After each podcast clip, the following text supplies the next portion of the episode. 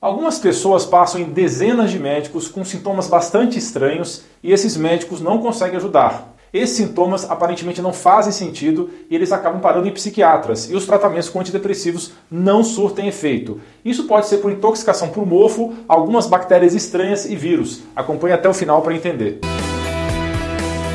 Mas antes, para tudo! Dá uma pausa nesse vídeo e compartilhe. Isso é muito, muito importante porque a plataforma está diminuindo o alcance do meu material e no final desse vídeo eu explico o que eu fiz para minimizar esse problema. Existe um grupo de pessoas que são hipersensíveis e reativas a quase tudo. Essas pessoas têm inflamação persistente que afeta literalmente todos os sistemas do corpo. A toxicidade ambiental associada a infecções ocultas por mofo, fungos, vírus ou bactérias bizarras, quando atinge pessoas com uma genética específica, gera uma combinação de fatores que torna a pessoa hiperreativa. Essa genética é uma associação de alterações em genes de detox que torna a pessoa muito ineficiente em lidar com toxinas ambientais. Elas acumulam essas toxinas e passam a reagir de forma inadequada a vários estímulos. Essa reação se chama síndrome de ativação de mastócitos. Então, recapitulando, trata-se de uma combinação de fatores que leva a uma espécie de tempestade perfeita. Número 1, um, genética desfavorável, levando a detox ineficiente. E número 2, intoxicação com metais tóxicos, poluentes orgânicos persistentes, mofo e outros agentes infecciosos que não são adequadamente eliminados do organismo devido ao fator número 1. Um. O efeito disso é que o organismo fica paranoico e começa a reagir mal a muitos estímulos como se todos eles fossem agressões reais. Essa paranoia se manifesta no organismo como síndrome de ativação de mastócitos. Pacientes com essa síndrome de ativação de mastócitos frequentemente apresentam uma ampla gama de sintomas que flutuam em padrões imprevisíveis, como ansiedade e depressão intensas, dor intensa que pode se localizar nas articulações, músculos, tendões e ossos, sintomas neurológicos incomuns, como dormência e formigamento e diferentes partes do corpo que não fazem muito sentido para o neurologista, assim como paralisia e pseudoconvulsões, dor de cabeça, zumbido no ouvido, sensibilidade, uma ampla variedade de estímulos como luz, toque, som, cheiros, alimentos, produtos químicos e, pasmem, até campos eletromagnéticos.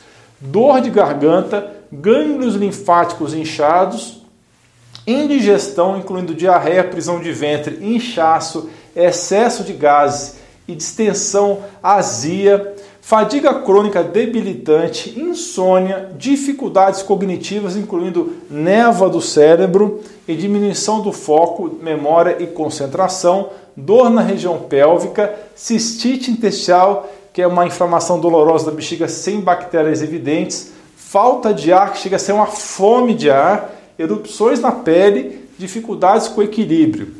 E a resposta mais óbvia para alguém que tem esses sintomas tão amplos, uma gama tão ampla de sintomas, é pensar: ninguém poderia ter todos os sintomas. Eles devem estar somente na sua cabeça. Não deve ser uma grande surpresa que a grande maioria desses indivíduos infelizes são imediatamente tratados como se essa constelação de sintomas fosse psicossomática e dispensados com a prescrição de um antidepressivo ou calmante, com uma mensagem bem clara: não posso ajudar você precisa de um bom psiquiatra. E a maioria desses pacientes, embora pessoalmente duvidem desse diagnóstico, cooperam com seus médicos e consultam os psiquiatras que devidamente fornecem medicamentos psicotrópicos com um mínimo de benefício para esses pacientes. E aí os anos vão se passando, os pacientes não melhoram muito, na verdade até pioram bastante, e se tiverem sorte, eles encontram médicos familiarizados com a toxicidade por mofo o que também pode explicar muito desses sintomas e com um tratamento para o mofo o paciente melhora e às vezes se recupera completamente. Mas alguns pacientes permanecem tão sensíveis a todo tipo de tratamento que tentam, seja medicamento, suplemento, ervas ou até mesmo homeopatia, acupuntura ou estimulação elétrica, que faz com que eles se sintam cada vez piores. A boa notícia é que há algo que pode explicar tão bizarros sintomas Recentemente foi descrita a síndrome de ativação de mastócitos. Quando os médicos entendem o que é ativação de mastócitos e ainda mais importante, aprendem a diagnosticar, um tratamento adicional pode ser fornecido para permitir o alívio do sofrimento desses pacientes, para que eles possam melhorar e tolerar os demais tratamentos, evoluindo assim na terapêutica. Mas o que é ativação de mastócitos? A explicação mais longa, didática e detalhada está em um e-book que eu vou deixar disponível no link da descrição. Aqui vou dar uma explicação mais rápida. Existe uma célula de defesa chamada mastócito. Essa célula funciona como uma ponte entre o sistema imune de um lado e o sistema nervoso de outro. Sua função básica, entre várias outras, é coordenar as atividades do sistema imune que lidam com toxinas e agentes infecciosos. Os mastócitos estão presentes em todos os tecidos do corpo, mas são encontrados em maior número e maior concentração nos tecidos que entram em contato com o mundo exterior, ou seja, pele e intestino. E isso faz todo sentido. Se você vai coordenar o tratamento de toxinas e infecções, então essa coordenação deve começar com os tecidos que estão em contato mais direto e imediato com essas toxinas e infecções, a saber, os tecidos que revestem os seios da paranasais, seios da face, garganta, trato intestinal, trato respiratório, pele e trato geniturinário. Então, quando o mastócito é adequadamente estimulado por uma toxina ou agente infeccioso, ele pode liberar imediatamente alguns desses grânulos que se movem rapidamente através da corrente sanguínea para coordenar uma resposta imune adequada.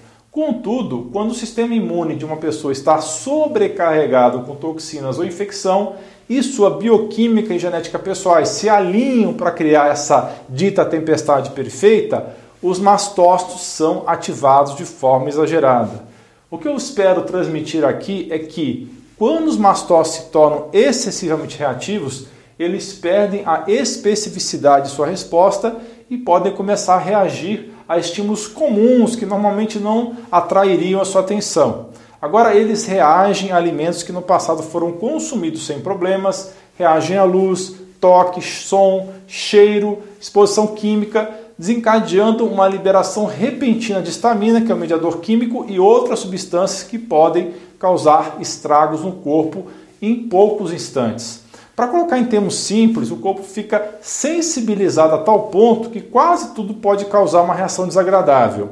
Tenho visto pacientes reagirem ao beber um copo de água com uma intensa resposta estamínica.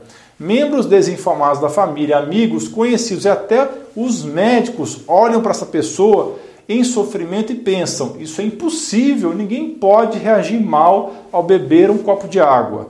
Mas na verdade podem sim e eles reagem mal. Parece quase loucura, eu sei, mas há uma verdadeira causa para essa reação e não é psicológica. O que temos aqui é um indivíduo que se tornou tão reativo que não sabe de qual direção o próximo ataque está vindo.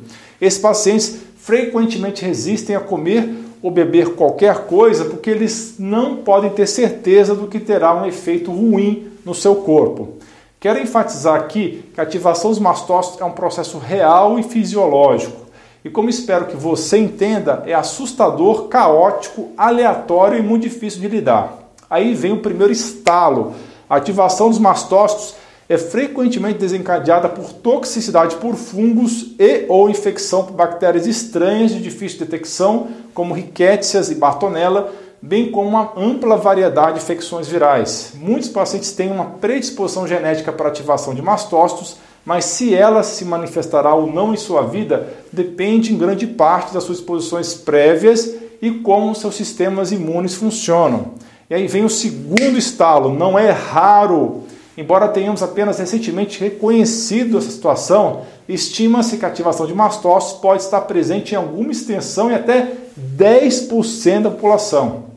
Eu estimaria que 50% dos pacientes mais sensíveis do meu consultório têm algum componente de ativação de mastócitos. Portanto, é importante entender como a ativação dos mastócitos pode se manifestar e o que pode ser feito para tratar. Finalmente, lembre-se de que a ativação dos mastócitos não é o mesmo que a alergia alimentar. Parece muito, mas não é. As alergias alimentares são consistentes. A mesma comida sempre provoca a mesma resposta. Já reações aos alimentos causadas pela ativação dos mastócitos dependem muito do estado de ativação da pessoa.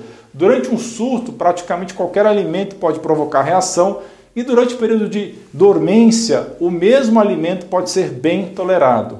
Como você pode imaginar, isso é muito confuso e frustrante para os pacientes, assim como seus médicos, porque muitas vezes não conseguem ter um bom controle sobre o que eles podem ou não podem comer.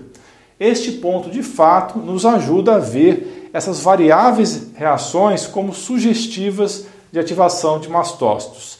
Se você está se perguntando por que estamos descobrindo somente agora o quão predominante e importante é a ativação de mastócitos, deixe-me explicar. Considerando a genética e bioquímica individuais e o fato de que os mastócitos podem produzir mais de 200 mediadores químicos diferentes, dependendo de quais estímulos eles estão expostos, a ativação de mastócitos pode produzir uma surpreendente variedade de sintomas Tantos sintomas, na verdade, que os médicos estão deixando de diagnosticar faz muitos anos porque não conseguiram entender as várias maneiras pelas quais a síndrome pode se apresentar. Também acredito que estamos vendo uma epidemia disso porque ainda não se reconheceu como o nosso mundo se tornou tóxico. Isso também sensibilizou muitos indivíduos mais frágeis e com genética desfavorável. Lembrando que existem ainda mais sintomas do que eu descrevi no começo desse vídeo, mas não vou me estender demais para não aborrecer vocês. Para mais informações, consultem o e-book, cujo link está na descrição. Então, eu gostaria de terminar esse vídeo dizendo que, apesar do diagnóstico ser eminentemente clínico, já que na prática não há exames que confirmem isso, sendo viáveis somente no contexto de estudo científico, existem sim tratamentos eficazes. Só que só vou abordar isso no meu novo canal do Telegram. Não sei se vocês sabem, mas o Telegram funciona de modo diferente do WhatsApp. Quando vocês entram num grupo ou canal dentro do Telegram, você tem acesso a todo o conteúdo anteriormente publicado desde o começo e não somente o que foi publicado do momento que você entrar em diante. Então, acesse o link da descrição e do primeiro comentário t.me barra underline canal e tenha acesso a todo o material sem censura desde a primeira publicação. Nós continuaremos esse assunto lá com mais informações. Novamente o link está aqui embaixo. Por favor, curta e compartilhe esse vídeo ao máximo. Deixe nos comentários a sua opinião ou até mesmo deixe só um alô, pois isso ajuda demais na nossa relevância. Confere se você continua inscrito no canal, porque às vezes, misteriosamente, a sua inscrição pode ter sido cancelada. Não se esqueça de dar um joinha nesse vídeo, compartilhar com seus amigos e familiares e clicar em inscrever-se para que você e sua família atinjam excelência em saúde. Você é fera! Um grande abraço e um beijo no seu coração.